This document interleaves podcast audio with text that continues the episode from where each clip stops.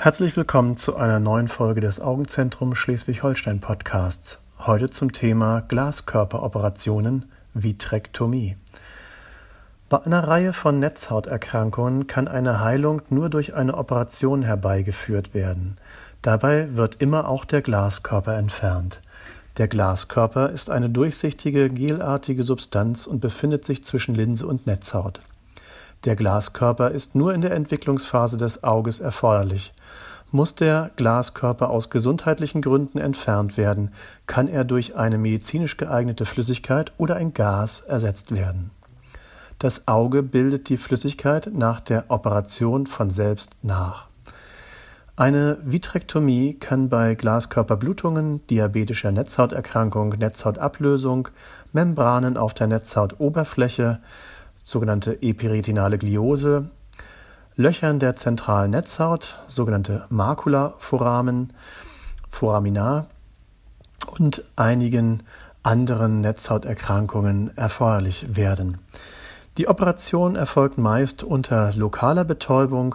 Zunächst legt der Chirurg drei kleine, weniger als ein Millimeter große Zugänge für die Instrumente an, der Glaskörper wird mittels eines Saugschneidewerkzeugs und einer Spüldrainage zum Aufrechterhalten des Augeninnendruckes entfernt. Anschließend werden die Netzhautveränderungen versorgt. Bei diabetischer Netzhauterkrankung wird beispielsweise die Netzhaut endoskopisch gelasert. Auch periphere Netzhautlöcher können per Laser oder durch eine Kälteeinwirkung von außen behandelt werden. Veränderungen an der Stelle des schärfsten Sehens, der Makula, zum Beispiel Membranen bei epiretinaler Gliose, werden durch Farbstoffe dargestellt und mit feinsten Pinzetten entfernt. Je nach Situation kann es notwendig sein, den Glaskörper vorübergehend mit Gas oder Silikonöl zu ersetzen, um die Heilung der Netzhaut zu fördern. Gas löst sich innerhalb einiger Wochen von alleine auf, Silikonöl muss in einem Folgeeingriff wieder entfernt werden. Die Dauer des Eingriffes hängt vom Aufwand der endoskopischen Maßnahmen bzw. des Ausmaßes der Erkrankung ab und beträgt typischerweise zwischen 30 und 60 Minuten. Die Schnitte für die Instrumente sind so klein, dass sie nach der Vitrektomie in der Regel ohne weitere Nähte ähm, belassen werden können.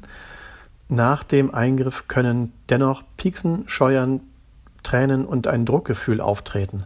Schmerzen verspüren sie minimal bis gar nicht. Die Gasfüllung führt anfänglich zu einem ausgeprägten Verschwommensehen und nimmt über circa zwei Wochen langsam ab. Als Nebeneffekt der Operation wird eine schnellere Eintrübung der Augenlinse, sogenannte Katarakt oder graue Starbildung, beobachtet, sodass bei Augen mit beginnenden grauen Star eine Kataraktoperation unter Umständen gleichzeitig mit der Vitrektomie erfolgt. Eine Vitrektomie kann abhängig von der individuellen Situation ambulant oder stationär in Vollnarkose bzw. ebenfalls örtlicher Betäubung durchgeführt werden. Nach dem Eingriff müssen Sie Augentropfen für drei bis vier Wochen anwenden. Sie sollten bis zu drei Wochen keinen Sport treiben, nicht schwimmen und nicht fliegen. Schonen Sie sich. Vermeiden Sie unbedingt am Auge zu reiben oder festzudrücken. Nach etwa vier Wochen ist Ihr Auge abgeheilt. Die Behandlungsergebnisse sind abhängig von den Vorschäden der Netzhauterkrankung. Es kann aufgrund der langsamen Regeneration der Sinneszellen der Netzhaut bis zu einem Jahr dauern, bis die endgültige Sehschärfe erreicht wird. Sprechen Sie uns gerne bei Fragen zu diesem Thema in einer unserer Sprechstunden an. Ich bedanke mich fürs Zuhören. Bis zum nächsten Mal im Augenzentrum Schleswig-Holstein Podcast. Ihr Dr. Westphal.